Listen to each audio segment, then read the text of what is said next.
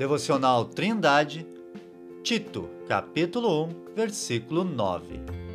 Retendo firme a fiel palavra que é conforme a doutrina, para que seja poderoso tanto para admoestar com a sã doutrina, como para convencer os contradizentes.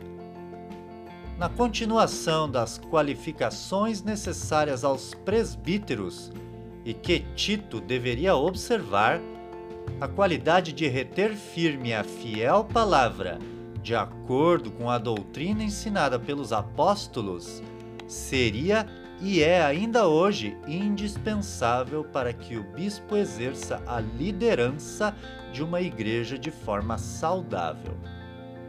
Pouco tempo depois desta epístola, Paulo disse em 2 Timóteo, capítulo 3, versículos 16 e 17, que toda escritura divinamente inspirada é proveitosa para ensinar, para redarguir, para corrigir, para instruir em justiça, para que o homem de Deus seja perfeito e perfeitamente instruído para toda boa obra. Assim, temos uma receita simples para o verdadeiro ensino sobre o Criador e o seu relacionamento com o homem. Que seja firmado apenas na Palavra de Deus e que seja de acordo com a doutrina dos apóstolos. O resultado para aquele que usa desta receita é poder, tanto para admoestar aos irmãos com a sã doutrina, como para convencer os contradizentes. Ser conservador está fora de moda.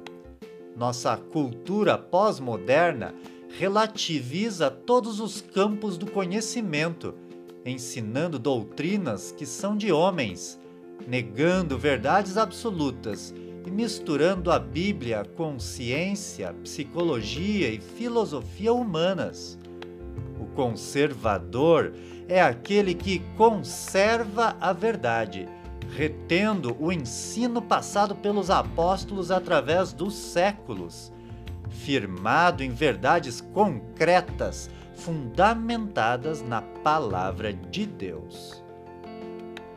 Querido ouvinte, se você tem desejo de servir a Deus como presbítero em sua igreja local, Saiba que é desejo de teu Senhor que você retenha firme a fiel palavra, para que seja poderoso tanto para ensinar a sã doutrina, como para refutar o erro.